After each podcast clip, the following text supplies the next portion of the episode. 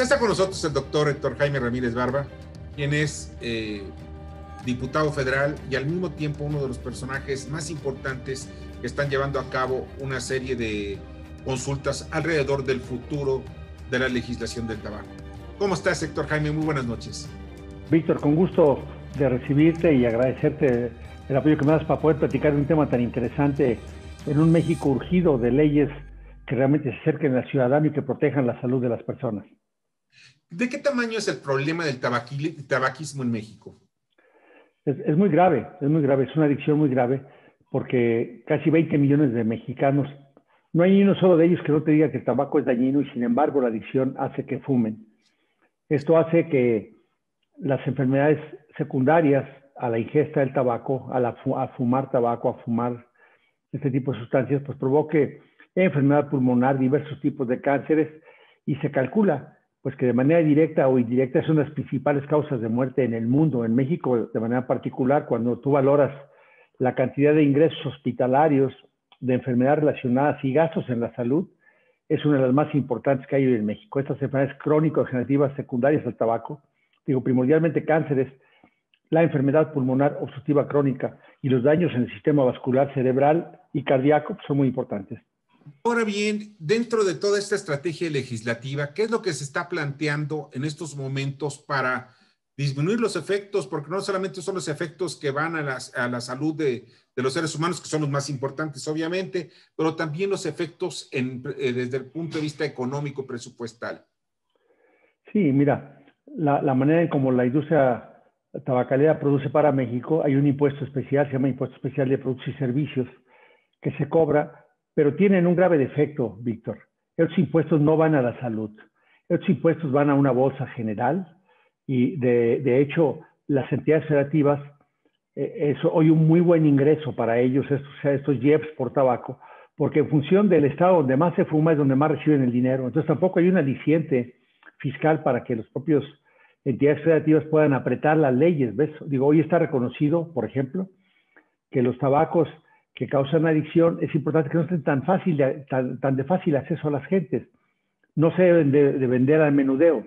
Y hoy, afuera de tu oficina, afuera de la Suprema Corte de Justicia, afuera de, las, de la COFEPRIS, pues se vende el cigarro al menudeo. Es decir, la, la, Ley General del Control del Tabaco, que me tocó impulsar en 2006, publicada en 2008, este, que ha logrado algunos espacios importantes para hacer espacios libres de tabaco, la verdad es que ha sido muy poco eficiente en lograr que los mexicanos se libren de adicción. Esto sumado a que además de la política pública para evitar que haya eh, este tema, pues tampoco hay un mecanismo para hacer que los ya fumadores realmente exista un mecanismo eficiente gubernamental para que dejen la adicción. Entonces, cuando hablamos del el ingreso en salud, para el próximo año, por ejemplo, reflejará alrededor de 40 mil millones de pesos estos impuestos, pero cuando hablamos de gasto en salud, son alrededor de 80 mil millones de pesos, es decir, gastamos el doble en atender la salud de lo que ingresa por impuestos, pero con la diferencia de que lo que ingresa por impuestos no se dedica al tema de la salud. Ahora, eh, dentro de esta estrategia, eh, hay muchos problemas que, que vienen derivados del, del, tabaco y del tabaquismo. Los problemas son fundamentalmente de salud. De, de ello, ¿qué hacer con los impuestos? Eh, ¿Etiquetarlos? O simplemente ordenar al Ejecutivo que se plantee para estrategias en contra del tabaquismo y para curar a los enfermos del tabaquismo?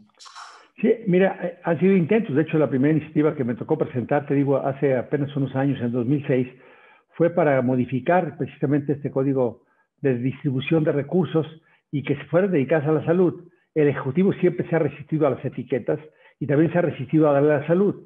En estos últimos tres años del presidente López Obrador, pues la desgracia ha sido que la cantidad dedicada a la salud ha sido mucho menor y en el caso de los impuestos al producto del tabaco, pues tampoco ha querido aumentarlos para hacer realmente un impuesto saludable. No creo que haya ningún gobernador que apoye o que incide en sus legisladores federales para que disminuya el IEPS al tabaco o que se cambie la fórmula de asignación, ¿ves? Por lo que yo te comentaba, desde que desapareció, por ejemplo, el ingreso por las tenencias en los estados, uno de los ingresos principales para los estados precisamente son los IEPS al tabaco, los IEPS al alcohol, los JEPs a las bebidas energizantes. Entonces, no hay un, no hay un solo gobernador en pleno eh, uso de facultades mentales que diga, oiga, bájenle a esto, quítenlo, etiquétenlo solo para salud, porque eso automáticamente significa que en un gobierno que está centralizando todos los recursos, también quisiera centralizar ahora los ingresos por ese tipo de impuestos. Ahora bien, ¿cómo hacer que el consumidor eh, pues no tenga fácil acceso? ¿Cambiar, vender en paquete los cigarros en paquetes de cajetillas? ¿O cuál sería el camino? No, mira, hay muchos caminos que, están pendientes. Digo, de nada sirve que la ley haga todo lo que tú quieras que haga si tú en tu casa fumas frente a tus hijos y ellos mismos huelen el humo del tabaco y se intoxican. O si tú vas manejando en tu carro fumando como adulto, pues tienes esa libertad de hacerlo y que tus hijos vayan respirando junto contigo el humo del tabaco. Entonces, una parte importante es cómo evitamos que haya adicciones. Y cómo evitamos que haya adicciones va a ser una carrera de largo aliento. No, no hay medidas mágicas como lo que quieren con la obesidad, ¿ves? Pongamos los octagonitos de alto de sal, alto en azúcar y se va a reducir la obesidad en México. Es un pensamiento mágico. El tabaco es, una planta de este continente. De hecho, el, precio que pagaron los europeos por conquistarnos fue llevarse el tabaco y ahora tener una carga en la enfermedad tan severa allá en Europa por haberse llevado.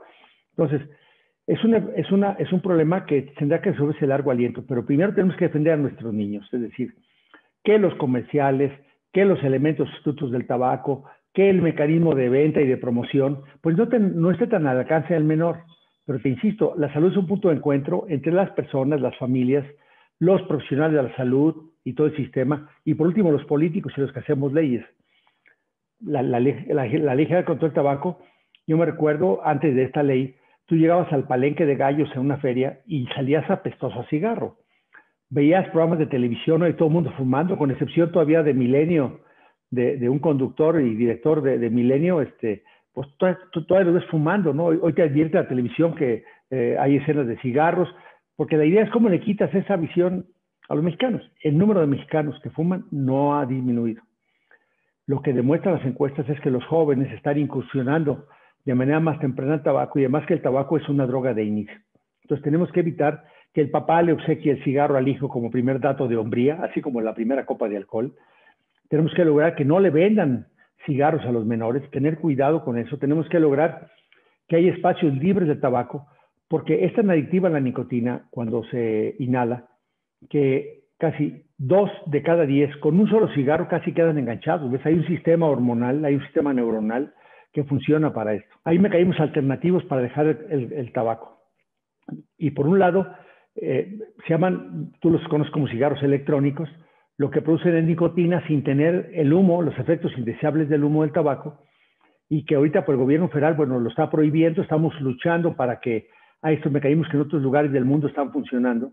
Y por el otro lado, bueno, hoy en el Senado, la próxima semana, hoy o mañana, están aprobando el Instituto de la Mota, ¿ves? Por un lado, evitamos que haya nicotina masticable, este, y por, otro lado, estamos fortaleciendo que haya la mota, ¿no? Fumando, fumando, porque además la mota, amén del, del efecto tranquilizante de la cannabis, lo que tiene son los efectos similares al tabaco, es decir, también provoca enfermedad crónica, pero a diferencia del tabaco, cuando lo fuman adolescentes, y este gobierno ha sido, hay una impunidad franca para el uso del tabaco, para el uso de las drogas, y así lo va a ser para el uso de la marihuana. Y lo que va a ocurrir, sin duda, es que los adolescentes van a poder utilizar marihuana cuando se abra este mercado, y eso sí causa daño cerebral importante.